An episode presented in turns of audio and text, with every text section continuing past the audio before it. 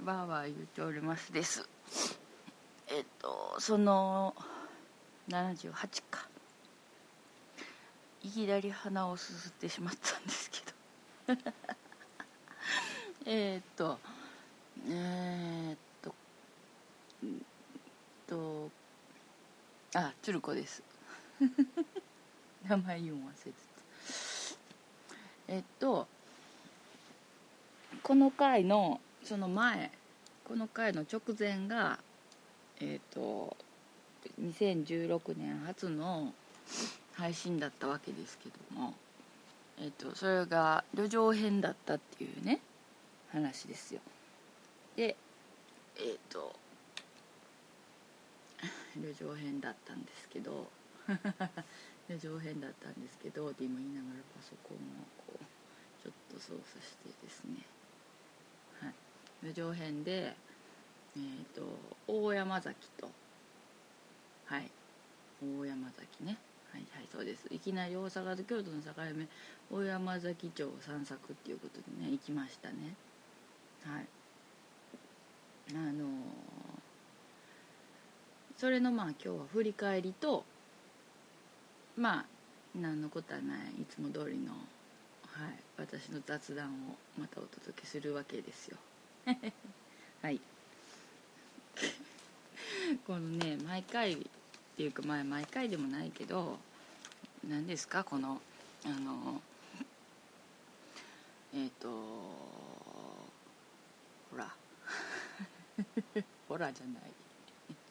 えっとまあ、うん、この旅情編を聞いてる方はもう分かると思うんですけどあの旅情編で、えっと、全然知らない人にあの声かけたりとか、まあ、知ってる人もいるかもしれないですけど、まあ、誰かと話してる時の声のあのトーンの高さと今ここで一人で家で喋ってる時の声の違い加減を思うと本当にもうなんかただただ笑えてきますよね。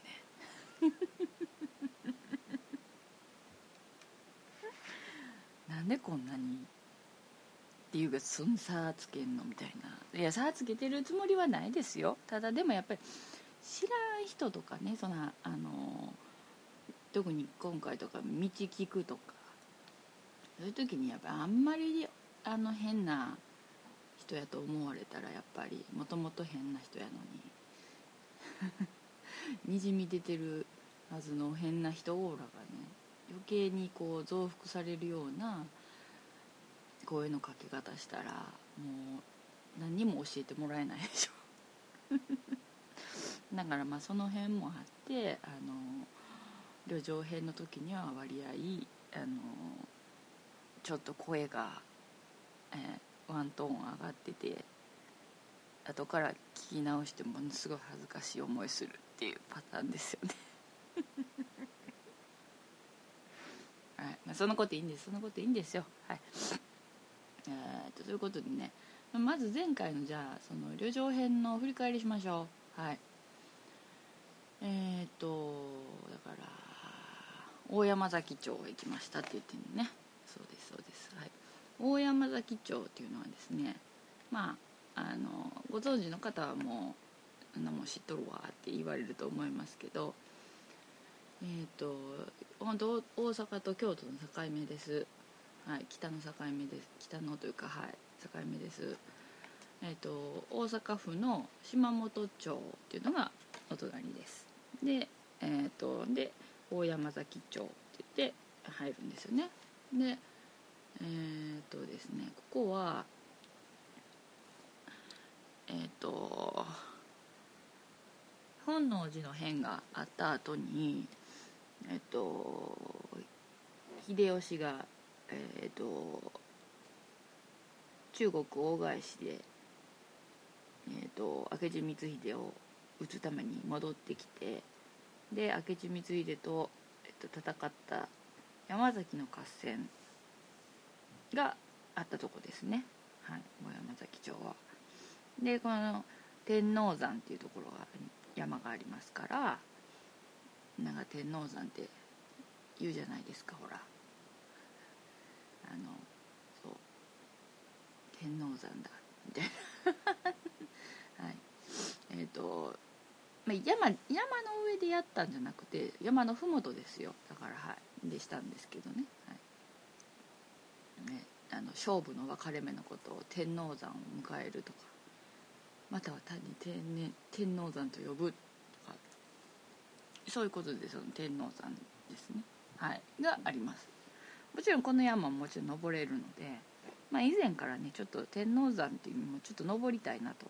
割合あの普通のスニーカーであの小学生とかもちっちゃい子も登ったりとかできるぐらいの山みたいなんで登れるみたいですけど登ってみたいなとは思ってたんですけどで、まあ、今回はその、ね、山はちょっと 無理っていう感じですであの行ったんですけどね、はい、であと,、えーと、京都からの桂川宇治川木津川っていう3つの川が合流するので、はい、で、えーと、淀川に注ぐというか淀川になるということですよね。はい、でえっ、ー、とだからその川の何ですか？水運的なもので。あの交通の要所みたいな感じだったんじゃない？っていうことは今日聞きますね。はい。でえー、っとあとね。そうだから西国街道がずっと通ってるんですよ。で西国街道とは何ぞやと言われたら私もこれ調べますよ。なんとなしにしか知らへんから。まあ江戸時代の街道です、ね、はい。山陽道の別名って書いてますね。また西国寺とかっていろいろ言われますってことですけど京都から下関までらしいですよ。はいはい。なんでまあずっとここからぶわーっとはい。あのー、京都からずっとあっち続いたんですけど、はい、あっちへってなんやねっていうことですけど。はい。そうですね。はいはい。まあえっ、ー、とこの西国街道の西宮から下関までの区間あるいは同じく京から西宮までの区間を指すこともあるって書いてますけど、まあ、基本的にはそのずっと西に、えー、西へ西の方からずっと京都まで上がってくる時の道っていうことでしょうね。だからまあ西国街道はだから割と私の動くテリトリーのところの割と近くを抜けてるから前からちょっとまあ見てみたいなというかいや別にこれ特になんてことはないと思うんですよ。道的にはね。ただちょっと西国街道とかその街道筋昔からの街道筋ってどんなんかなと思って興味はあったのでまあ、これもまあ前から見て見てみたいなというふうには思ってて、うん、で、まあ、今回行ったんですけどまあ旅情編聞いたら分かりますけど病院が終わって 病院行っとったんですよね。でその病院の帰りにえっ、ー、とちょっともうなんか気分が 悪くて。悪くてっていうかなんかこうちょっとももやはんってしたって感じがあってぶわーってもうなんか思いついて行ったんです急にまた。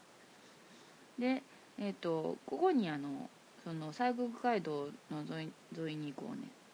利休八幡宮っていうあの神社があるんですけど、はい、そこのことを前に市議山園芸巻っていう昔の平安時代ぐらいの絵巻物があるんですけどそれをちょっとあの勉強したこと勉強したっていうかちょっと軽く教えてもらったことがあってでその時にあの山崎長者の巻っていうかそういうのがはあのところが部分があって絵巻に。でそこでそのあのこの大山崎がその舞台なんじゃないかっていうので出てくるんですよね。でそれでいろいろ教えてもらっててでその立教八幡宮という神社とかのこともちらっと聞いてたのでまあいついつか1回は行きたいと見にねせっかく教えてもらってるから行く行きたいなと思ってたりとかしてて。であと朝日ビールのね大山崎山荘美術館っていうのがあるんですよ。でここであのそのまあ、美術館やからちょっと見たかったイベイベントというかがあったんですけどこれはねまんまと会期を逃したんですよね。忙しくてちょっと行けれなかったんですよ。だからそれも行きたかったんやけど行けれんかったなっていうのもありでまあえっと島本町の方になりますけどあのサントリーの山崎蒸留所もあり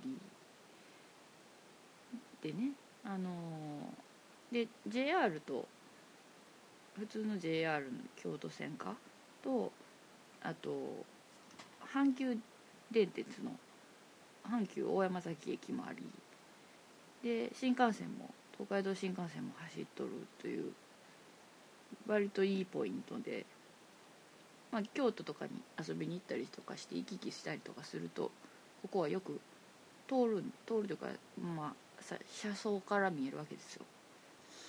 であと、まあ、まあ国道171号っていうのも走ってますから私自身は運転して自分で行ったことなかったですけど今まで京都に、うん。ね、京都に行った時に通ったりとかしてましたからまあ、まあ、一回は行ってみたいと思ってたんでね。まあ行きたいと思った時に行かな。多分行かれへんようになるから。はい行ったわけですけど。でまあザザザーっと行きますよ。はい。まあね森口市からずっと行ったんです。はい。カーナビさんにお世話になりましたね。ありがとうございました。カーナビゲーションシステムに。でえっとまずねいきなりまあ行ってもちょっとあのその習ったのがあのその不思議祭園芸巻をね習ったのがちょっと前やからあのその小山崎についてちょっといろいろ聞いたこととかもちょっと忘れてるなっていうのもあって、えっと、大山崎の大山崎町歴史博あ歴史資料館っていうのがあるんですよ、はい、そこに行きました、はい。でまあ、歴史資料館200円です大人、はい、2階にこじんまりした感じの展示があるんですけどね。であの、まあ、車で行ってたんでどっかに車止めないとブラブラ歩けないなと思ってたんでその隣に隣というかまあその隣なんですけど隣接して、えーと、タイムズのパーキングがあるんですけどそこいそこに止めてあの歴史資料館配管料払って200円払ったら2時間無料って書いてあったんで。はい、そこに車を止めてでまあ小山崎歴史資料館に行くと言ったんですよね。えー、っとね本当にこじんまりしてましたよ。はいでも割と人がいてましたね。はい。えー、っとまあまあ展示内容はまあその大山崎にこうつついてのことなんですけどうん。えっ、とはい。大山崎。それは天王山が淀川へ最もてせせり出した場所を意味します。ああなるほど。今今パンフレット読んで思ってるの。はい。その自然の、えーと、関門島でも言うべき地形から日本の東と西を結ぶ交通の、えー、要所として古代以来発展してきましたということですね、はい、でまあ大山崎の名水とか、はい、で、えー、山崎合戦とえっ、ー、とこれタイヤンって読むんやったかな。はい、利休のコーナー。とかねいろいろとありましたけども、はい、ちゃんと歴史学習ができるように心がけた展示となっておりますということでね、はい、そこにまあ行きまして。でえー、っと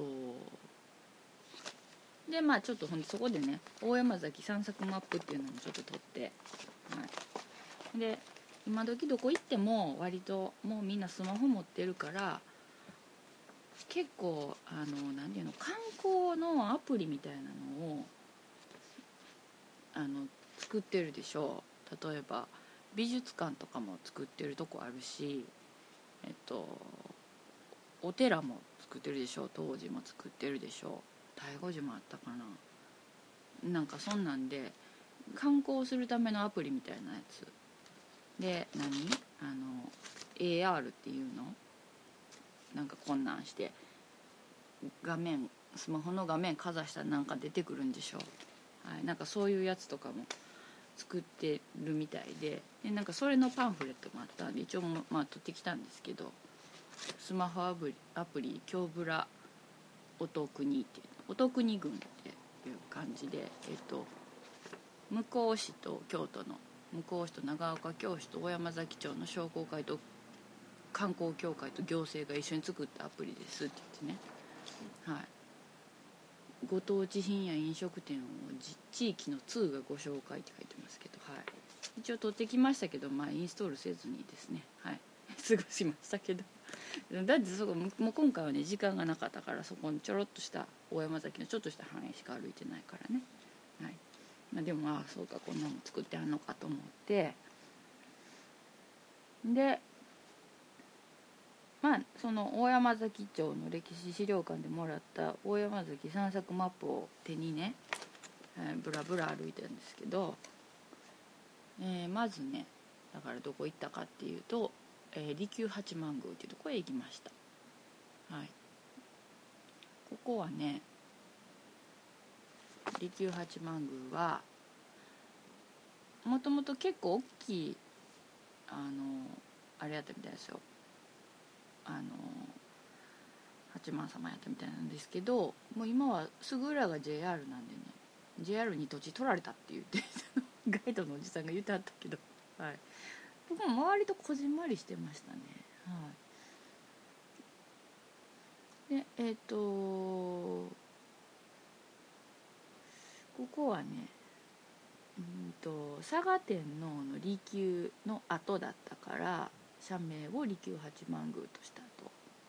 でえっ、と神官が神事を受けて、まあ、神様の啓示というかを受けて丁木っていうね長い木で書くんですけどあの木をねなんか大きい横長の木と縦の木をこう組んでえっ、と乾燥した乾燥させたエゴマをねそこにこうなんかうまくこう入れてなんか袋かなんか入れてか布袋かなんか麻袋かなんかしゃんけどに入れてギューっててこの原理でこうギューって圧縮して油を取る機械機械というか装置をねこれ発明しってもここで発明したっていう感じになってるんですけどこれでもね別のとこにもありますよこの定規っていう機械は機械はっていうか装置は。はい、まあまあまあそまあでもここが発祥の地やから、まあ、ここからよそに流れていったのかもしれないんでまあよそにもあるんですけど一応ここが発祥でその神官が神事を受けて定規を発明しエゴマ油の製造が始まったことから日本における精油発祥地とされると。はい。だからねとちょろっと写真を置いときましたけど本邦精油発祥地っていういうなんか石のバーンってした感じの石碑が立ってます。あとね輸送像って言ってねあのその多分その油を作ってた人の昔のあのあれでしょうけど油の祖先の層で書いて輸送ですけどその輸送像っていうのねその像が立ってたりとかいう感じでありましてはい。であのいろんな油の業者さんがこうね皆さんがここにやっぱりお参りに来るみたいですよ。うん。なんかなんとなしそんな感じでした。はい。でまあそれでえっ、ー、と割とその油をねあのこの何て言うんですかあのやっぱ神様のお告げを受けてその発明してごまの油を作り出したっていうことで。で結構これをねあの何て言うの大山崎辞任っていう油の販売を製造とか販売を独占しとったししてね結構あの大儲けしたみたいです。大儲けした、うん、みたいですっていうのもおかしいけど。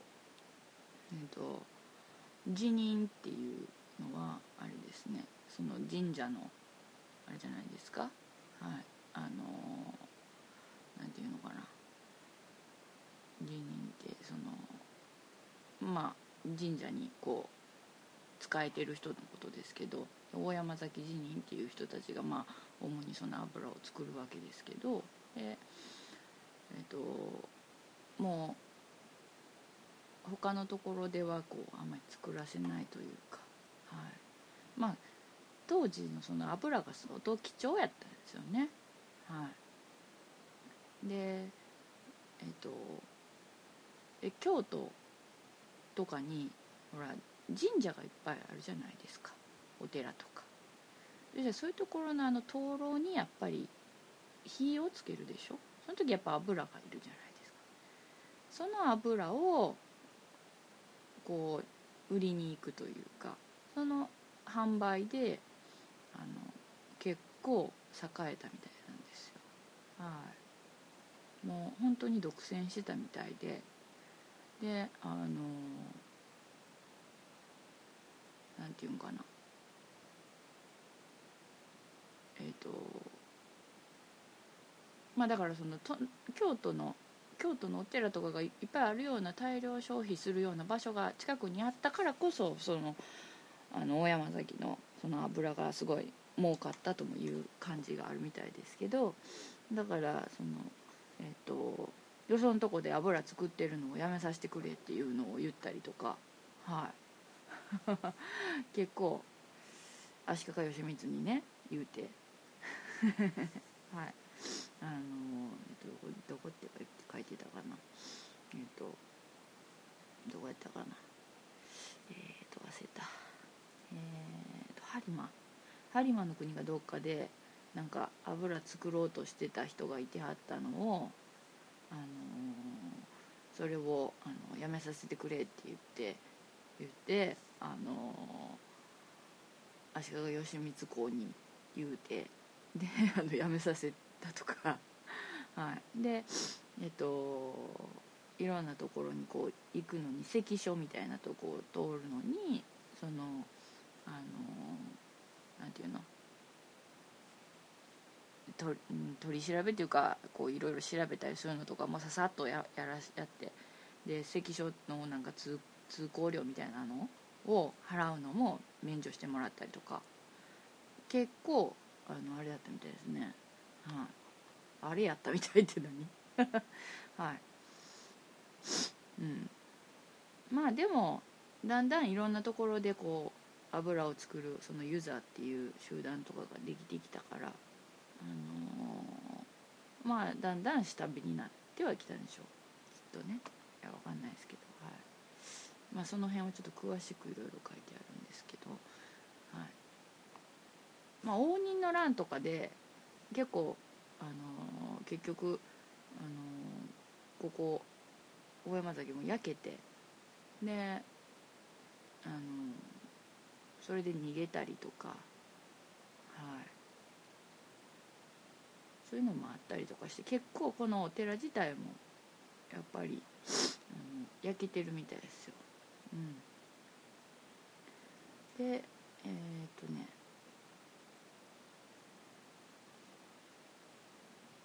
うん。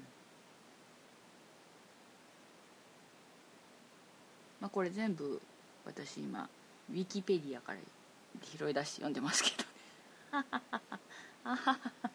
はい。でまああのあれです。えっ、ー、とそのまず利休八幡宮に行ってお参りをしでここに利休八幡宮にですねあの見てたらあのえっ、ー、とえーと、藤原道真公が座った石っていうのがあって。はい、藤原道長公が結構なんかあのその九州に流される時っていろんなとこに座っててであの座ったとか止まったとかいうのって話多いじゃないですかいろんなところに、まあ、もちろん京都から九州までって相当距離あるからそのもたびたび休んだと思うんですけど割といろんなとこにそういうのってああるじゃないですか。であここにもあるわと思ってちょっと興奮したんですよね。ここに座ったんかと思ってこの石かと思ってもうキンキンに冷えてましたけどね石が。寒いから。一応座ってみたけど冷たーと思いましたけどはい。でもまあちょっとあの盛り上がりますよねそういうのがあると。私あのほらあの住んでた愛媛にもあの綱敷天満宮っていうのがあるんですけどそこの綱敷っていうのはなんで綱綱ってあのあの綱ですよこれ綱引きの綱。で敷く綱を敷くってで綱敷天満宮なんですけどなんで綱敷天満宮かっていうとその菅原道真公が九州に流される時にそこのあのあれ神社というかそこであの綱海沿いなんですよ。だからその綱でねあのぐるぐるぐるって巻いて座布団みたいにしてそこに座ってもらったっていう話が伝わっててそれで綱敷天満宮って言うんですよ、はい、だからあのそれで私はなんかものすごいそれで覚えてるんですけど、はい、なここにもと座りはっていやあここにも座りはってっていうのが割といろんなとこで見るからあここにもあったと思って。ちょっとそこでね一人キャッキャキャッキャね誰もいない神社でね。いやあの参拝してる人はちらほらいたんですけど、はい、私がまあキャッキャキャッキャ言うてる時にはもちろん誰もいなかったんででそれでねおかしかったんですけどはい。ここにも置いてあったんやなと思って。はい。でねまあおかしいなと思って。おかしいなって言ったら面白いなと思ってましたけど。まあ、言うてもあれですよ皆さん。私言いましたけどごまはシソ科の、はい、エゴマシソ科の愛植物ですからね。はい、はい、えー、っと。で、まあ、そこでそういうふうにしてからちょっと利休八幡宮でそういうふうに見てでからえー、っとまあえー、っとその山崎の私跡っていうね多分その桂川宇治川木津川と川がありますからそこからその対岸に渡るための渡し場があったんやろうなとこのマップを見て思ってでちょっとそれ見に行きたいなと思ったんですけどでえっ、とそんなね距離遠くないと思ってたんですけどちょっとはっきり分かんなくて。でまあ結局その淀川の違う違う違う違う違う、えーと桂川のその河川敷に出たんですけど国道171号沿いの。でそこのとこでちょっと歩いてみたんですけどもうちょっと私行かなあかんかったんやけどあの断念したみたいで、はい、見つけられないなと思って。で結局もあの桂川を見てであのなんか満足して帰ってきたっていうか。そうですね。なかなかその桂川とかの河川敷とかをゆっくり降りて見ることないから車で通過とか電車で通過じゃないですか。だからそれはそれでなんかおおと思ってちょっと感慨深かったんですけどまあでもあの広いからそのその3本の川がこう合流してるのとかはもうもちろん見えないですよね。の草もバーッと生えてるし、はい、だからまああれなんですけど、まあ、でもそれなりにああなるほどなと思って。はい。であの私桂川にはちょっと思い入れがありまして、はい、なんて言うてもあの、まあ、桂川っていう名前にもピってなるんですけど。私あの文楽好きなんで。であの人形浄瑠璃ね、はい、であの大阪に越してくる時に日本橋のとこに大阪のあの国立文楽劇場ってあるの。を知ってしてっていうか調べてて。で大阪に住むようになったらそこで文楽が見れるわと思って。私が大阪に引っ越す時の3つのえっ、と何て言うの？3つの心を奮い立たせるための3つの、はい、モチベーションの一つに挙げてたんですよね。はい、で、まあ、実際その国立文楽劇場に実際に行って初めて見たのが桂川蓮理のしがらみっていう世話物の文楽のお話やったんですよでまあ結構その話好きでであの初めて見たっていうのもあってでそれ以来桂川って言っても桂川川って言えばっていうふうに自分で心の中で勝手にいつも盛り上がってるんですよ。はい。まあ、その場所はあのきっともっと京都寄りの方やと思いますよ。舞台とされてるところはね、はい、ほらもっと向こうの方やと思うんですけど。それでもなんか桂川をしっかりこう見るっていうことが今回初めてやったからそうか「レンリーのしがらみ。よ」みたいな感じ。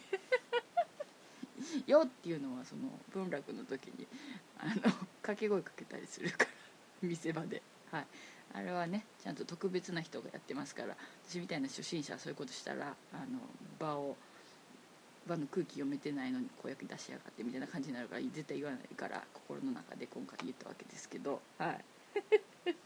よねはいでまあそれそれでまあ桂川が見えたっていうので嬉しくなったっていうのがあるんですけどでまあ新幹線も通るし阪急も通るしで割と喜んでましたね。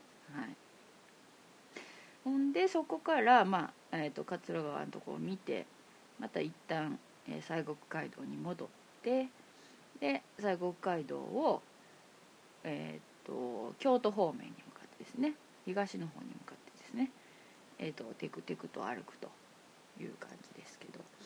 あのー、あれでした。あのー、なんていうの？街道っていろいろあるじゃないですか。なんとか街道。中山道とかもいろいろ中山道？なんかなんかいろいろあるでしょ？街道って。昔栄えた。そういうのをなんかこういろいろ見たりとか。こう昔の街道沿いっていう、まあ、何個か見たことありますけど、はい、あのすごい昔の建物が残ってるっていうわけではないですね。やっぱりそれはそのあの応仁の乱だったりその山崎の河川だったりとかで燃えたりとかっていうした影響もあるのかなって思いましたけどある程度古い建物作りの建物はポツンポツンとあったけどなんかすごくそれが残ってるっていう感じではなかったけどまあでもまあそのとこう街道の雰囲気もありつつの、はい、道っていう感じでしたね。でこの多分アサヒビールの大山崎山荘美術館とかサントリーの山崎蒸留所とかそういうところとかに行かはる人がいてってやと思うんですけどあのバスも通バス観光バスも走ってたしであの割合あれでしたよあの外国の人もいてはりました。し、はい、何を見に来はったんかなと思ったけど。はい、外国のなんか観光客っぽい人もいてはったし若い学生さんとかもいてはったし。まあそれは何やろな。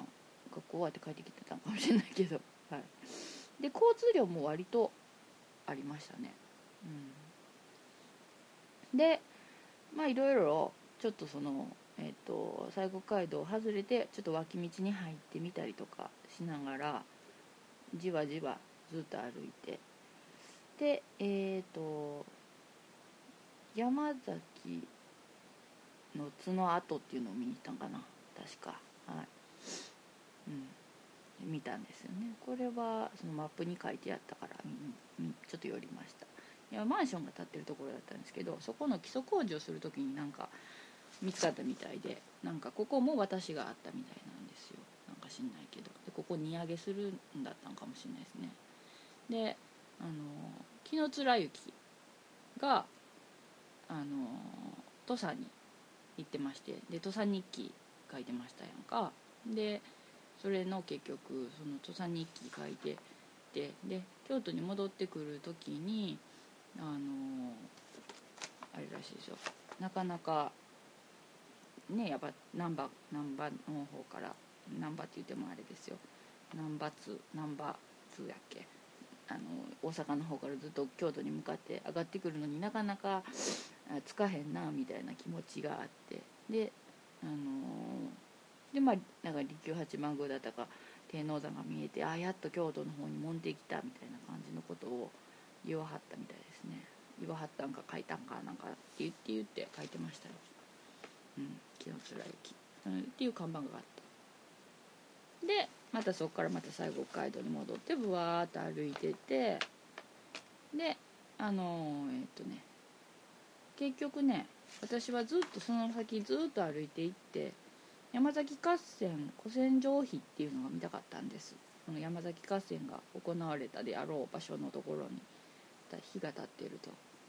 でそっからまだもうちょっと京都の方向いて行ったら光秀の本陣跡っていうのがあるんですけどさすがにそこはちょっと遠すぎるので歩いては無理やろうなと思ってて。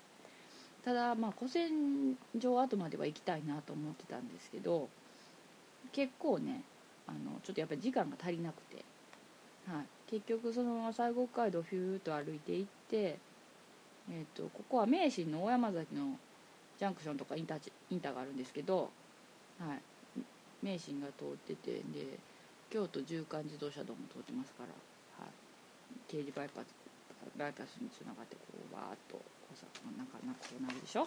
ででその結局それがその高速とかの下に真下にあるんですよね。はい。で行きたかったんですけどちょっとそこまでたどり着けなくてはい。大山崎小学校まで行ったんですけど の前まで歩いて行ったんですけど多分距離にしたらそんな大したことなかったんですけどね。うん。もうそこまで行ってでもうその病院行くからって朝から全然何も私食べてなかったしあの珍しくお茶も持ってなかったし何も買わずに車でブワーって走っていったからな飲まず食わずだったってことに気がついて なんかああと思ってそこにファミリーマートがあったんでファミリーマートに入って綾鷹と,、えー、とメロンパンを買いました。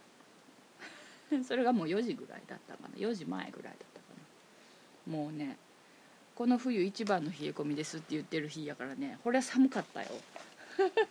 寒いと思って。でまあえっ、ー、とでもうちょっと今日はもうちょっとさすがにちょっと時間的にちょっといけれんなと思って引き返すと。いうことにしたんですけどあのねそのこのマップにねその西国街道のとこそからずっとこうあるんですけどいろいろ見どころみたいな書いてあって裏にその説明があってあのー、で書いてあるんですよ。千利休作の日本最古の茶室があるお寺とか。はい。あのー、いろいろ他にもあの天王山のこととか山頂とかね。井戸とか空堀とか石垣の一部が残ってますとか。はい。山崎商店さんっていうのがあるとかあもちろんあの大山崎山荘美術館もありますとかモネの「睡蓮」等を展示って書いてます。庭園も美しいってこれもここ絶対一回行きたいんですけどはい。っていうのであの、はい、17列子の墓とかいろいろそれはあの山の方ですけど。ほんでねまあ行きたかったんですけど結局まあ行きまあ、とりあえず今日はこの街道沿いで見れるところだけ見ようと思って。で行きながらまず大山崎その行きの道ですよ。途中で引き返すまでの道にえっとこれ石岩島ってあるじゃないですか。石これって。石岩島ってあるでしょ。あの石石岩島か。石岩島とか石岩島とか。まあ、石岩島とかいろいろ言うんと思うんやと思うんですけど石岩島か。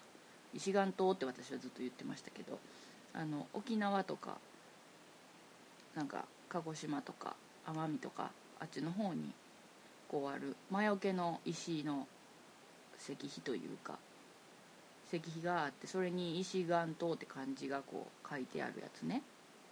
はい。そこに悪魔がぶつかるっていうやつですよね。道のなんかこうなんていうか要所要所とか辻とかそういうとこに立ってるっていうやつ。それがあるって書いてあって石岩島と東の黒門跡っていうのがこうチェックされてるんですよ。で私それ見たかったんですけど行きしなにそれよう見つけんかったんですよ。であれ？って思って地図見ていやここがここやから多分このこの辺りにあるはずやでと思いながら見てたんですけど見つからへんくてまあちょっとまあとりあえずもうちょっと先進んで帰りにどうせ通るからもう一回見ようと思っててでわーっと行っとったんですよ。んで結局それやっぱりまた見たいからでだってさ石岩島ってそのだから私そっちの沖縄とか奄美とか、まあ、鹿児島とかそっちの方にあるって思ってたからなんで京都にあるんかなと思ってすごい不思議な感じがしてたから。どどんな感じで立ってんのかなと思って。で確かに資料歴史資料館かなんかにちょっと寄った時になんかそれをちらっと置いちらっと写真パッと見たような気がするんですよ。あのはっきりは見てないんやけど。なんかトイレ行ったついでやったかな。なんかちらっと見たような気がするんですよ。写真でなんか。でまたなぜあるんやろうなと思ってまあ散策マップに書いてあるんやからと思って。で歩いて行きよったんですけどなんかやっぱり分からんくてあれ？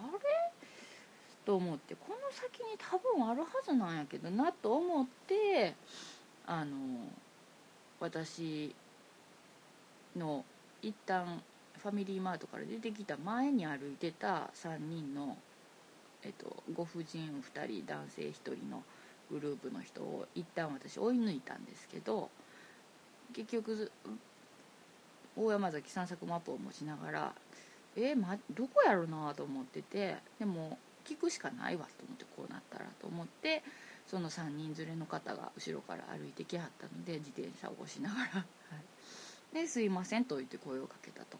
であのちょっと教えてもらっていいですかという話あの下りになるんですけどこの東の黒門跡っていうのどこどこです？これこのこれ見たいんですけどこれどこですか？って聞いたらあの最初女性の方に声かけたんですけど「ああ!」って言って「それこの人やで」って言って男の人を指さして言うてね「それこの人やで」って言うんでもう一人の女の人も「ああ」って言って「ああもう私目見えへんから」って言ってもうわーってなってで男の人が「えー、何何?」ってなって「ああこの地図をわしのとこのやで」みたいな感じになっとったでしょ、はいうん、その人が実はあのその町のボランティアガイドをやってはる方だったっていうことなんですよでそのボランティアガイドの会大山崎ふるさとボラふるさとガイドの会っていうボランティアガイドのグループがねあるみたいで。であのこういうところいろいろ散策コースがいろいろあって4種類ぐらいコースがあるんですよ。で多分それをねあのガイドしてくださるんだと思うんですいろいろ。で、まあ、ガイドの申し込みは希望日の2週間前までにっていうことで申し込みが必要なんですけど、まあ、偶然そのガイドさんの方にちょっと会うてでこの東の黒門跡っていうのとこれ赤岩島で書いているののこの東の黒門跡っていうのはどこですかということで聞いたら「いやいやそこやで」って言ってすぐ目の前の 言われて「あってなって「あここでしたか」って言ってなんかね道路の工事みたいなのしててちょうど。なんかねなんかあの工事現場にあるような緑色の違う違う違う違うえっと、オレンジ色のなんで緑とオレンジ間違いね。あのオレンジ色のフェースみたいなやつあるでしょ。俺下がこうオレンジ黒のこうしましまみたいになってて上こう網みたいになっててみたいなやつ。あんなやつがねなんか立ってたんですよ。何個か。でそれが分からなそれで分からなくってで「ああ」って「ここでしたか」って言って。そうやでっていうんでいろいろと詳しく教えてくださってここが東が黒門跡っていうここに門があってで西はずっと水瀬の、あのー、後鳥羽天皇後鳥羽上皇、まあ、天皇の時かなにあのここに力を後鳥羽天皇が水瀬のとこに力を建ててでそこで遊んではったんやけどっていう話あってその辺りに、えーと、西の門があってであのその大山崎のえーとまあ、辞任を中心とした多分あのその油の販売とかしてた人を中心としてここがあのちょっとした自治区的な感じになってあの栄えてたっていうような感じの説明をあの、まあ、歴史資料館で見たのとその方が話してくださるのを聞きながらああなるほどと思ってみたんですよ。その東のね黒門跡っていうところを抜けて東に向かうというか京都に向かうともうそこは山陽道って書いてあって山陽道のこう碑ですっていうこう碑文みたいなのが立ってあるんですよ。ね説明文が立ってあったんですよ。でそこからはね道の大きさがパッと広がるんですよね。普通に車が一車と向こう行きとこっち行きとでこう一車線一車線あってちょっと広い道幅になってて。でそこまでのあのさこの西国街道って本当に昔からの街道みたいな感じ街道筋みたいな感じでちょっと狭いんですよ。ちょっと狭い感じだったんですけどだからそこの門があってその偉い偉い人って言ったらおかしいけどよそから来た人は許可なくは入らさないっていう風なあののも石もそこに建てたんですって。でその石は私あの利休八幡宮で見たんですけどあの許可がなくないと入らせないぜみたいな感じのことであってそれを利休八幡宮に置いてあるって言ってあったんであああの石かと思って。だからあのそっからの道がこう狭くてぐにゃぐにゃぐにゃっとしててでこう西に行って西の境のところもまで行くのにやっぱまたぐにゃっと曲がってて道が細いんですよ。だからあのやっぱそんだけその大山崎寺院のその大山崎の自治を自治区としてこうなんかやってたんかなっていうのプラスその京都の入り口やからやっぱ都の入り口の要所やからもう簡単にはそこをちょっと通過させないというのとかもあるんかなと思ってなるほどねって思って。はい。でまあもうねもうもうほんま寒かったですよ。風ももうもうひんやりして日も暮れてね道の脇で。西国街道の脇でね。あのすごい親切にあの天皇様どうでこのでで合戦場はこのこので。で利休八幡宮はそのあの長州藩のあれだったからとかって言ってこういろいろ説明してくれて。であの学生さんって聞かれて。学生じゃない。めっちゃ学生。全然学生じゃない。いやまあ学生が若い学生ばっかりじゃないからそれ年いった学生だと思われたかもしれないけどとかって言われてこう話してでものすごいいろいろ話してくださってもうね一緒にいてはったはずの2人の女性をもうどんどん先に行ってしまって。なのにねもう見ず知らずの女変な女にねいろいろ説明してくださってねもう私も本当にああなるほどって本当にあの一人でマップ見ながらわたわ歩いてたんで分かんないことをねやっぱいろいろ教えてくださってね。もうなんかね人の優しさに触れてねなんかねちょっとね涙が出そうになったんですけど。はい。ぐっとこらえてね、はい、ありがとうございますって。感激しきりでね。であの、まあ、ぜひまた来てくださいと言われたので。まあ実際本当天王山にも登ってみたいしまだまだ他にも見たいところがいろいろあるのでここはまた行こうかなと思ってるんですけどもうねなんかこう一人でこういうとこ行ってみたりとかしてなんかこううろうろしたり、まあ、お寺とか神社とか、まあ、それ以外のとこでもですけど割と一人でこう行くでしょ？友達いないから。行くじゃないですか。でまあ一人で旅行とかにもまあ行ったりとかすることあってでどっか旅先に一人で行くじゃないですか。でそこでちょっとこうなんか人に優しくしてもらうとなんかあのすごく嬉しいのと何て言うかな。その親切にしてくれた人とこう別れるというかそのまあもちろんその今回ガイドさんとこう話してじゃあじゃあわしも連れ合い待ってるからって 待たしてるからってばって行かはった時になんかすごいまた一人になる孤独感みたいなのを感じて。そしてまた一人みたいな 感じになるからなんかそこでねなんかすごい私いつも複雑な気持ちになるんですよ。あのすごく楽しいし嬉しい反面すごくなんか寂しい感じにもなるっていう。ややこしいでしょ。困りますよねこういうのが一番。立ち悪い。はい。ですけど。でもまあそれでね親切にあのお話ししてくださったんでねああよかったなと思って。で西国街道をまたそのままずっと今度はそのだから西に向かってですね。大山崎歴史資料館の横のタイムスパーキングのとこまで歩いて。はい。でそこでねもう車乗ってほな帰ろう思って荷物荷物っていうカバンを助手席ポンのしてで車じゃ自分も運転席乗ろう思ったらちょうどその駐車場のすぐ横が阪急のその裏裏か裏になるんだけど阪急のあの電車がビヤーって通る線路やなったんですよ。でもうその時はなんかこのなんていうか何とも言えぬこの心のなんていうか気持ちなんかこうむにゃーんってした感じ。そのあよかったなーっていう気持ちとなんて物悲しいようなでまたもう日も暮れてきてるし寒いしで なんかそんな気持ちに感傷的になってるところになってるからもうそこぼーっと歩いてたら電車がビヤーって通ったからうわーって思って そこはもう音取ってなかったとこですけどね。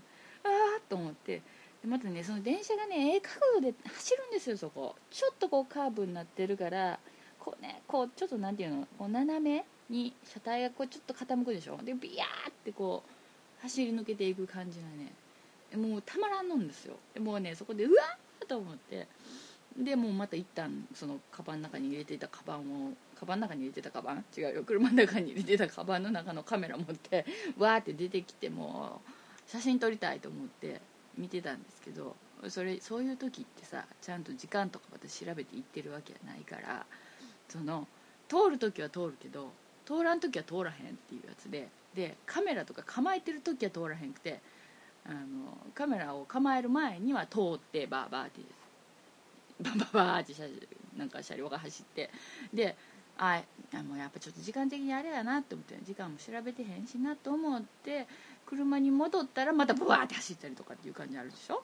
だからもうそれでまあちょっと今回はまあでも目で見れたからいいわと思って。もうねほんまええ角度なんですよ。あの阪急のねあのあの色のね車体がねこうねぐっとこうちょっと斜めになってねビューってこうこういい感じでねこうカーブをヒューってこうねあそこ超絶景ポイントだと思うね。の金網越しに見るけど。もうあそこたまらんわ思って。はい。またあそこに行きたい。気持ち悪い。はい。そんな感じでね。でまあそれでえっ、ー、とでまあ車に乗ってその後そのまあまた結局西国街道をバーッとちょっと水瀬川のところ辺までなんで島本町に入るぐらいまでずっと走って帰ったんですけどやっぱりその道のねくねくね具合と道の狭い具合がやっぱりああなるほど。あのやっぱり今日都との境のあの街道の、うん、ある意味ちょっと特徴といったら特徴なんかなと思いながらはい。でなんでか知らんけどいっぱい警察の人が立ってました。はい。取り締まりかなと思いながらなんかはい。でまあ、えー、そのまま170171号をずっと突っ走って家に帰ったっていうことなんですけどね、はい、でこれで私あのあのあのこれであのあの これこれ私今日2回目話してるんですよこのここの内容。2回目なんですよ。1回目あのもう書いてツイッターとかあそこブログのとことかにも書きましたけどあの1回目にこれを話した時のファイルがちょっと壊れてて壊れてて具合悪くて。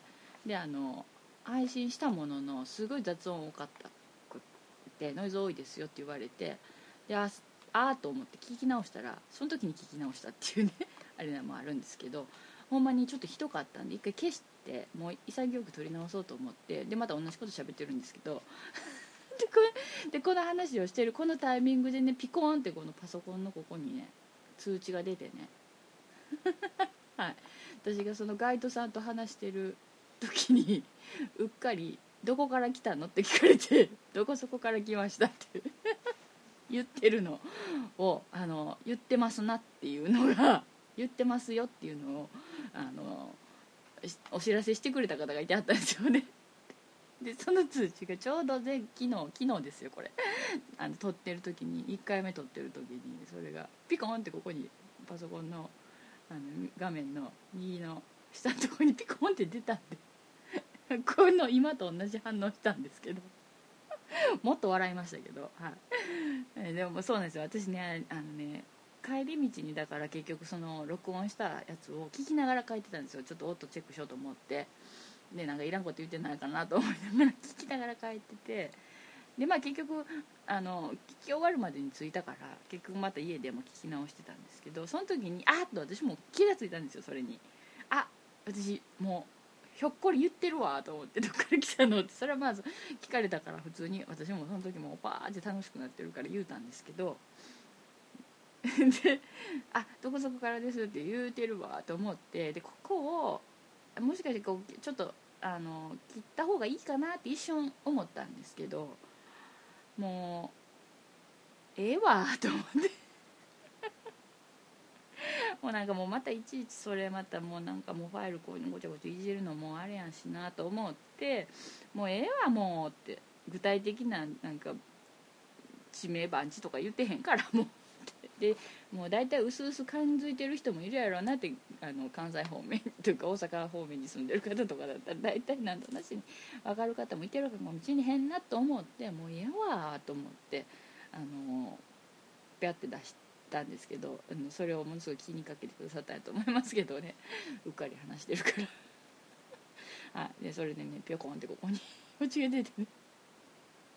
そうなんですよ。うっかり言っちゃった。言っちゃったっていうか言ったままで出しちゃった。はい。けどもういいです。はい。なんでまあ一応そこに住んでるんですけど私は今。なんでその周囲をねうろうろしてたらあのひょっこりあの変なオーラを出してる人がいて。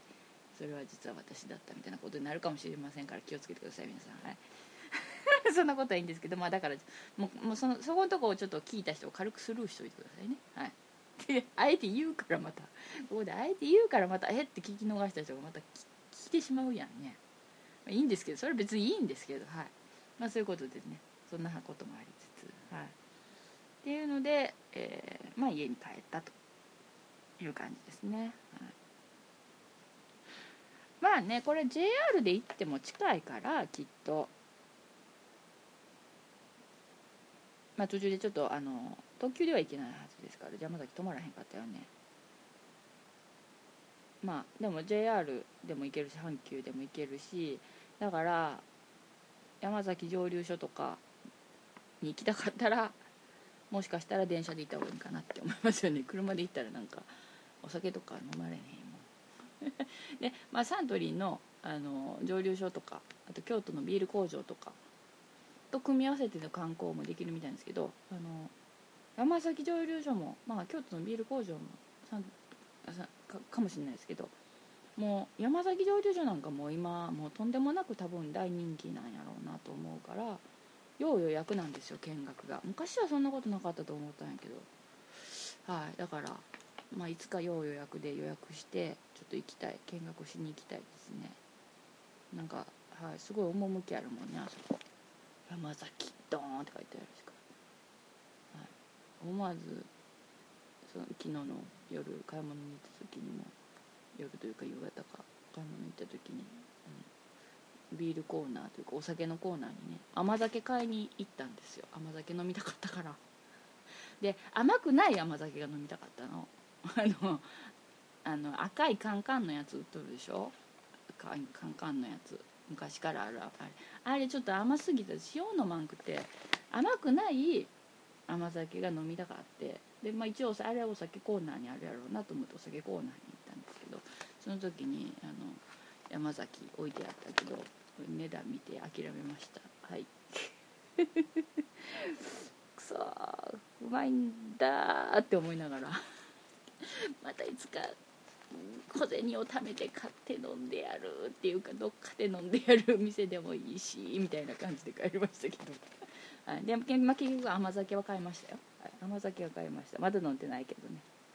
はい。どうでもいいわそんな話ね。ということで、えー、その旅の振り返りですね。ちょっと今赤眼島についてちょっと調べましたけどえっ、ー、とそうですね。はい。え、ー、と調べましたけどまあ、沖縄本島を中心に周辺諸島に数多くあると。奄美とか鹿児島県にもかなりとあると。まあそれ以外のところにもあるみたいですね。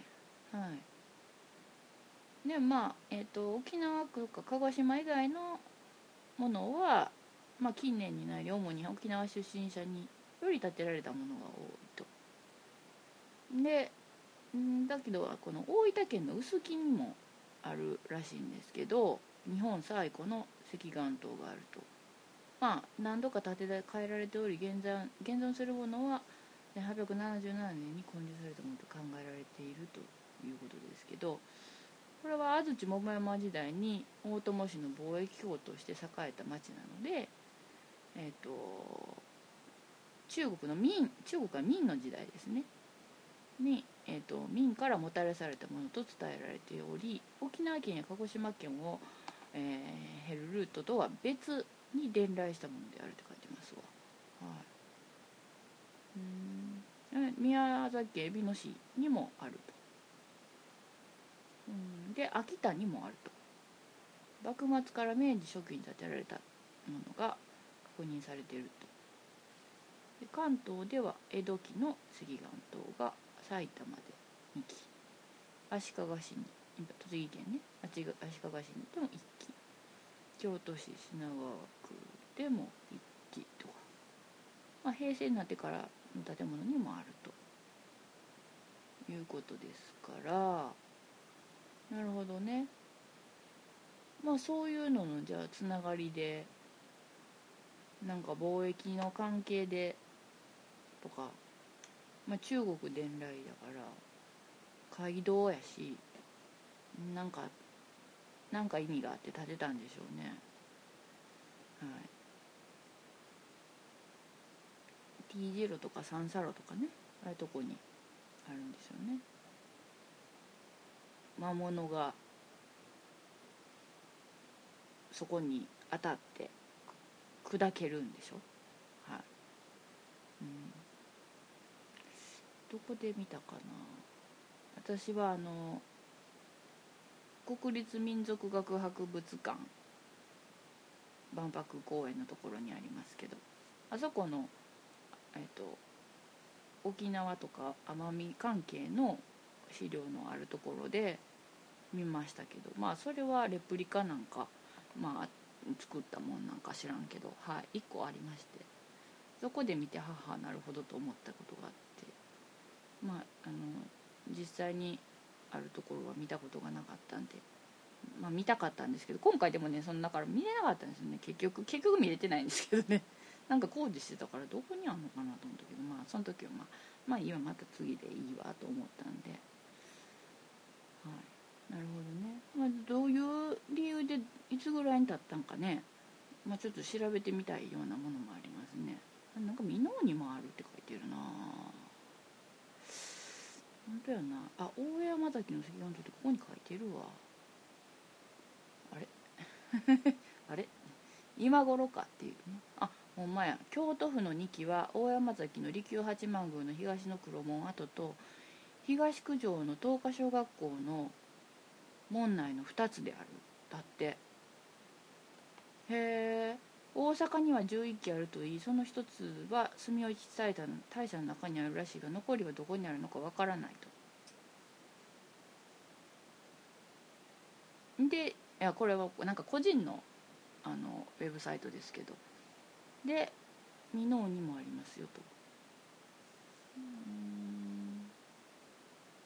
え高さ4030から40センチ程度。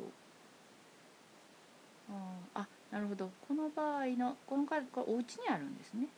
で家を新築した時に仕事の関係で知り合いの沖縄の友人から新築祝いとして送られてきたものだとのことだった。だって。阪急電車の桜井駅の少し南を面白い路地の突き当たりの家にもあったと。なるほどね。まあその沖縄関係でやっぱりつけてあるのかな置いてあるのかな。うん。そうか。大山崎のものについてはちょっとここには書いてないから。なるほどね。結構ありますね。でもいろいろありますよ。兵庫県にも5基とか。まあちょっと古い資料かもしれないけど。結構関東の方にもパラパラとあるみたいやな。はい、まあ、そういうことですね。はい。だからまああれですよ。やっぱり知らない場所に行ってあの見てみるとあの意外とこうああって思うものって割とよくあってあのまあその人との出会いみたいな こともありなんかこうちょっと心揺さぶられますよね。はい。なんかはい、知らない街にみたいな感じでしょ？はい。でしょ？知らない街にですよほんまに。知らない街をか。歩いてみたいですよね。あの名曲。何やったっけ？あのあれあの話。あれ何やっけ？朝やってる。いや朝やってるっていうか私の家では週末の朝テレビつけてこういろんな朝早くに準備してたらその番組が始まるんですよ旅の何やっけ？あ遠くへ行きたいやね。遠くへ行きたい。そうですそうですよ。遠くへ行きたい。ね。遠くへ行きたいっていう番組。あれが読売テレビのやつですね。はい。でいろんな外国の人がこう旅に行ってるってこうやってやるやつ。あれを私は見てる見てるというか何の気ないしにつけてる時もあるし見る時もあるんですけどその時になんかあの曲流れるじゃないですか必ず。あの歌のあれなんやっけ。あの歌テーマテーマ曲は。テーマ曲は遠くへ行きたい。や 遠くへ行きたい。そのままや。あもう A 六輔先生と中村八大大先生の2人の大御所ですよ作詞作曲が。うんなるほど。ジェリー藤尾とかデューク・エイセスが歌ったと。でまたいろんな人がいろんな歌ってますね。オープニングテーマあ結構いろんな人が歌ってんねやな。小林明も歌ってるし上条恒彦も歌ってるし。へえ古谷一行が歌ってる時もあるよ。渡辺真知子高アポ石川さゆりもあるさだまさしはじめ千歳森山良子ほんで今私最近ここ何ヶ月かですけど多分その週末つけて見てる時はなんか男のふっと気が付いてです私なんか合唱みたいな感じで聞いたことあるなと思ったんですよだから多分ななんやろなそれだ誰やったんやろなどこやったんやろなダカーポやったんかななんかそういう風な感じの印象があったんですけどなんかえらいなんかちょっとアレンジがなんかちょっと変わっててでなんかあれと思って見て誰これあれ？これ誰？誰かな？誰の声かな？聞いたことあんな？誰や？と思って見たらあのチャゲやったんですよ。チャゲ！と思って。チャゲアスカのチャゲですよ。いやチャチャゲやんと思って。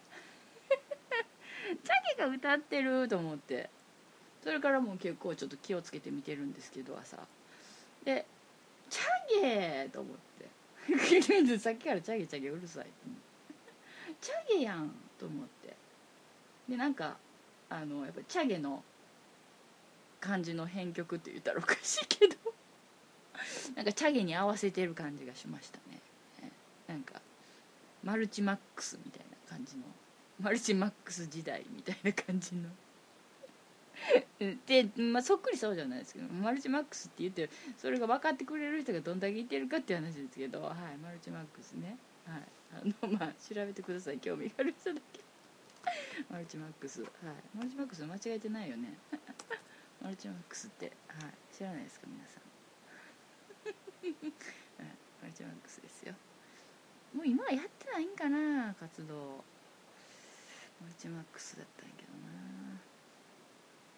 うん。まあ活動はしてるよね。してるしてる。うん。まあ、マルチマックスちょっと調べてもらって 私もなんか曲聞いたことあります。何回か。私もしかしてなんか CD 買ったかもしれないなマルチマックスの。昔。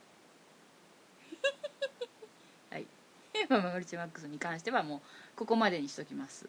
情報は。あとは興味がある人が調べること。知ってる人もいるかもしれませんけどね、はい、でももうほんまなんか私ももう本当このこ今年に入ってからねやっぱりねちょっとね考えたんですよ。この「わーわー言うております」のポッドキャストをねこのまま続けていくのにねなんかやっぱこのままでいいんかなみたいなちょっと気持ちも軽く湧き上がってきてね。何のことはない。ただの私が好きなこと好き勝手なことを適当に話しても終わるような番組でね。もう別にそれでもいいんですけど何かテーマがあるわけでもなくなんか可愛い女子が話しとるわけでもなく。すごい。なんかすごいそれに私今固執してるよね。若さとかに。若さとか可愛さとか美しさに。自分がそうでないからやと思うけど。別にまあほんでなんか大して面白いわけでもなくね。だらだらだらだら話してね。それでもいいよって言ってくださる方がいるからそれでもいいんですよ。私もでそそれがね別に私はそれで楽しいからもう自己満足のポッドキャストですって言ってますから。家やったらもう今すぐあの停止ボタンを押して消してくださいと、言ってましたけど。やっぱりなんかもうちょっとなんかこうなんかもっとこうね考えた方がいいんかなと思って正直ね考えたんですよ。でね旅情編をねやってるからなんかもうその時にふとこのチャゲの歌声を思い浮かべてね一人で西国街道を歩いてる時にねえー、知らない街にいて本当に知らない街やなと思いながらね思って一瞬ねなんかもう毎回毎回どこかに行って知らない 知らない場所に行ってなんか話してそれを流すもうちょっとしたなんかちょっとした気候番組って書いてあるけど旅番組的なポッドキャストにもう変えてしまおうかなと思ったんですけどそれにしてはあのリポート力もないしあのいろんな歴史とかもよく知らないしそんな食レポができるとかそういう素晴らしいなんかあれがあるわけでもないしねポッドキャスト撮りながらカメラカシャカシャカシャカシャ言わすだけとかそういうことになるからそれを旅番組としての「あのわーわー言うとりますぶり。やっぱりもうダラダラダラダラしたこういうもう BGM 代わりに何かのちょっとしたあの車の通る音ぐらいの気持ちでかけといてもらうぐらいのやっぱり存在でやっていくしかないなと思ってあの思い直したんですけどね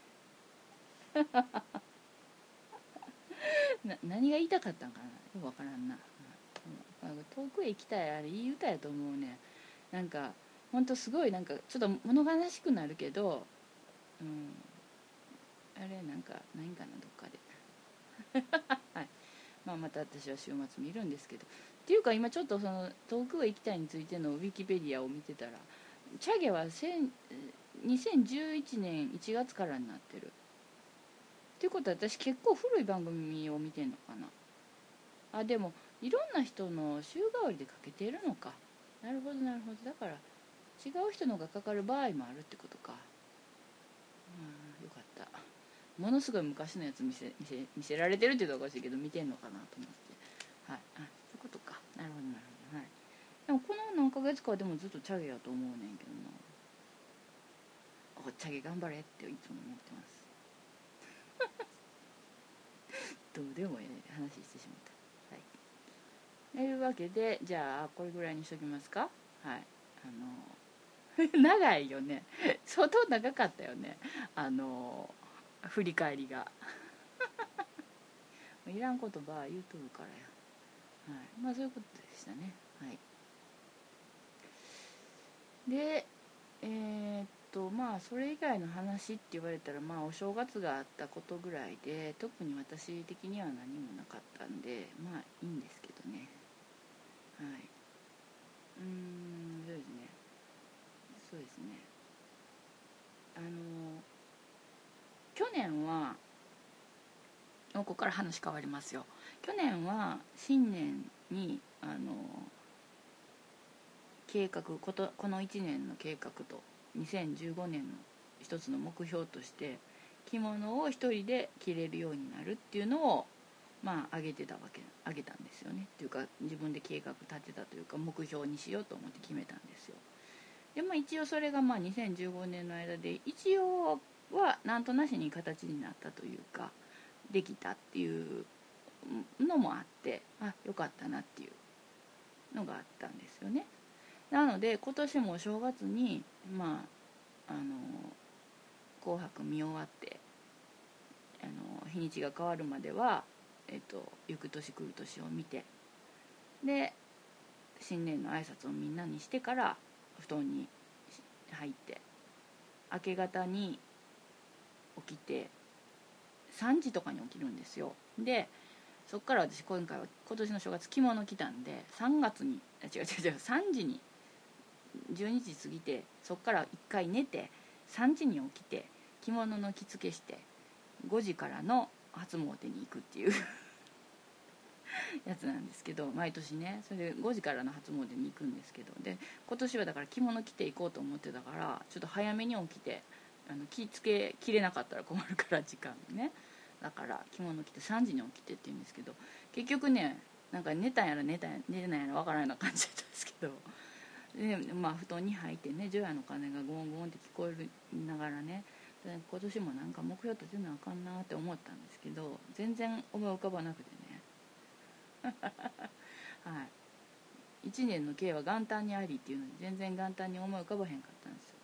悲しいことに、まあ、別に悲しいことないけどでまあ浮かばへんなとかって思って。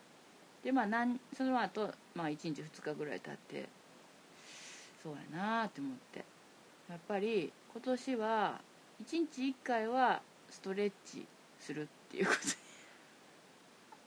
決めました。のでここでちょっと宣言しときますよ。誰かに言うとかんとやっぱりこういうのって守れなかったりするじゃないですか。あ聞いてる人がいるからとかもみたいな感じ 聞いてる人いるかもみたいな感じになるから。ストレッチをやっぱりねしないといけないなっていうことで、はい、続けてストレッチをするっていうちゃんと。1日1回必ずするっていう、はい、何個かこう種類こうあるじゃないですか。一連のストレッチの流れがあるんで必ず朝か晩か昼かどっかで1日1回はやるっていうのを決めてます、まあ、ちょっと何日かは抜けてますもう。けどまああのとにかく継続することなんでちょっと毎日毎日あストレッチストレッチって思ってたら習慣になるから多分3ヶ月か6ヶ月ぐらい経ったら。それであの体の、えーと、肩甲骨と股関節の柔軟性を、えー、取り戻してあと膝の裏をきっちり伸ばすことで、えーと、老化を防ぎででいきたいなっていう。うん、あとできればあのまあ腹筋とあと太ももの筋肉がもうちょっとつくといいなと思ってね、はい、そこの筋肉がね結構重要やなっていうことを感じてるんですよ、はい、なんででまあとにかく肩甲骨と股関節。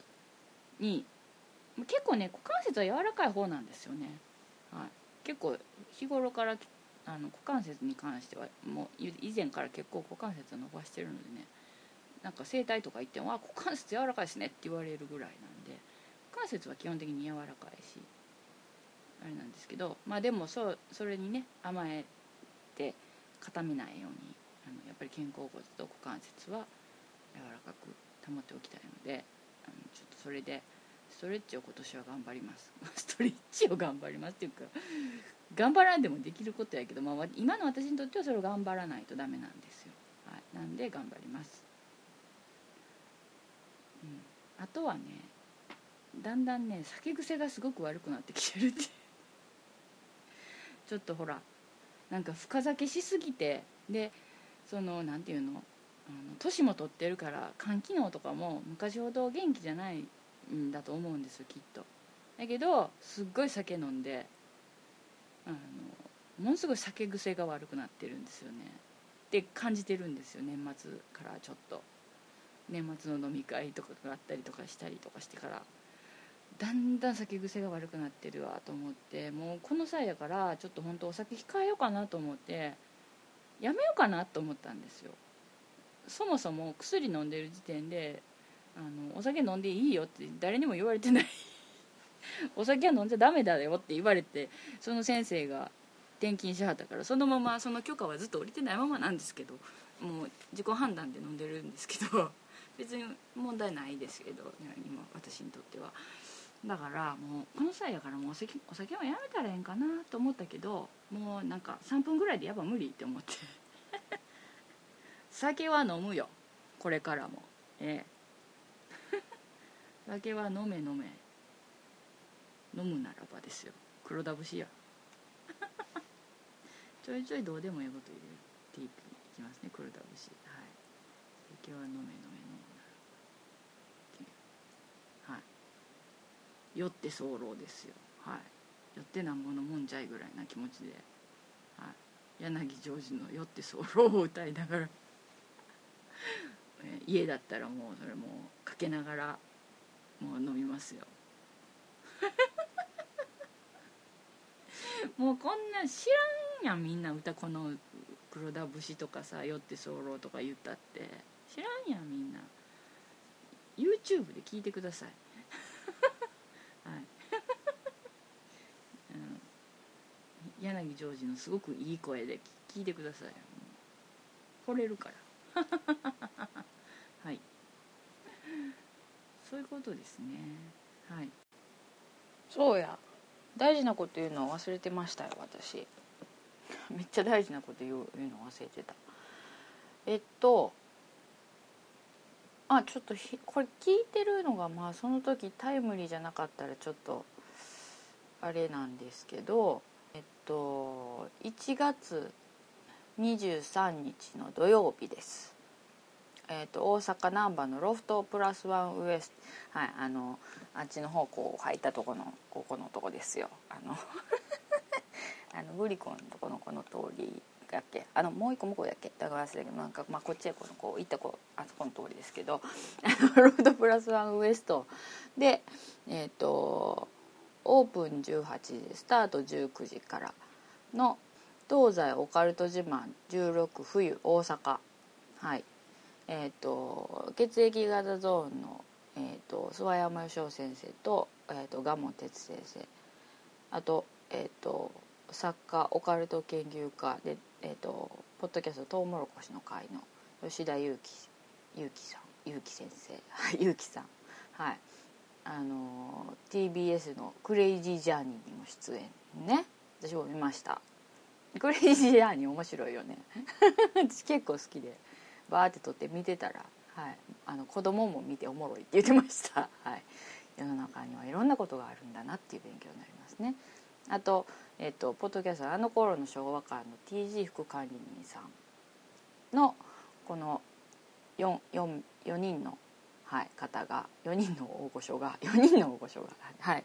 えっ、とイベントをやられます。イベントというか東西オカルト自慢16冬夏ということ。冬夏じゃない冬大阪。もう間違えとるわ。はい。私も行きます。はい。えっ、ー、とまあ階段回帰スポット鬼人変人あと記載解体験。まあその他いろいろと先生たちがあの取材とかあのお話が、はい、あのこのイベントでしか聞けないお話とか映像とかもあるということで聞いておりますので、えーと、チケットは前売りは1500円です。当日は1800円です。であと別途ワンオーダー500円以上っていうことで。ローソンチケットとかプラスワンウエストの店頭とあと電話でもうチケット売ってます。私はもちろんもうチケット発売日にもう急いでローソン行きましたからね。はい。一桁台の整理券番号でしたから。はい。もういい番号やなと思ってね、はい、これ私あの見に行きますのでご都合がつく方是非これまああの興味のある行ってみてはいかがでしょうかっていう宣伝をしようと思っていたのに忘れていました。すいません。はい。いいですか？はい。もう一回言いますよ。1月23日土曜日ロフトプラスワンウエスト。会場18時19時開始ローソンチケットで。東西オカルト自慢。16冬大阪。東西のオカルト自慢が酔って繰り出すオカルト自慢。恐怖不思議不条理。っていうことで立派なチラシがありますのでね、はい、これぜひぜひぜひ。えっとはい。なんでまあ私も行きますのでまあ私はもうあのお客としてあのこっそりもうこれをもう楽しみにしていくだけなのであのまあでも何かはい。あのあこの人鶴子じゃねえの？って。こいつ鶴子じゃねえの？見るからにヤバそうな女がいるぜっていうのがあったらまあ声かけていただいたらはいご挨拶させていただきますのでもし気が向いたら、まあ、あのちょっと声かけていただいても全然結構ですしあの実物は全然大したことないし声かけたくないって思うかもしれないんでその場合は全然声かけていただかなくてもはいあの見るだけで結構ですけど。そんなはい取って食うようなこともないです。普通いたって普通の人ですよ。意外とね。はい。意外と普通の人を装ってますよ。って言うといた方が面白いか。いや知らんけど。いえいえ。まあでもあのこれあの多分まあ面白いと思いますので是非あのね行ってみてはいかがでしょうかっていうことを言おうと思ってました。はい。そんなもんかな？そんなもんかな？ちゃうわ。まあ、えーと、2016年ももうとっくに始まってすっかりはもうだって半ばやし1月は行く。2月は逃げる。3月は去るで。あっという間のこの3ヶ月は行くんやと思いますよまた。多分この話わーわー言うております。初めてからもう何回も言ってると思うんですけど何回ぐらい言ったかなって今思い 考えてますけどもう何回言ったか分かんないけど多分言ってると思うんですよ。だからもうあっという間にまたね3月までバーって過ぎるんやと思いますけど、はい、まあこんな調子でまた続けていくのでポッドキャストに関しての目標は何もないんかいって言われたら何もないですよ。何もないもん。そんなん。もうやっぱり。そんなん企画力とかもないし。思う浮かべへんもん。なんで逆ギレしとんねんって言われちょっとあの人間って無音っていうのもものすごいストレスになるんですって。全く音がしないっていうのも。だからあのなんかちょっとあの本当あの車が道走ってるぐらいの気分気分で感じでもうかけといてくれたらそれでいいですけど、はい、それぐらいで何も特に面白いことも言わないから、はい、あのそんな感じでまた聞いてくださるっていう方は本当に今年もどうぞごひいきによろしくお願いします。頑張ります。はい。というわけでねちょっと長くなりましたけど。78回は終わり。次79回でしょ。ほらもう80回に手が届きそうやで。頑張れ。頑張れ頑張れ。ね？80回。100回ぐらいまでできたらいいのにね。誰に言ってんの私。はい。とりあえずまあ80回をちょっと目指しましょうかね。めっちゃ低い。めっちゃ目標が低い。いやでもまあね、はい、そう千里の道も一歩からですよ。はい。なのでぼちぼちやりましょう。はい。78回。78回 ?78 回は終わりです。ありがとうございました。長い子今年もよろしくお願いします。また次回。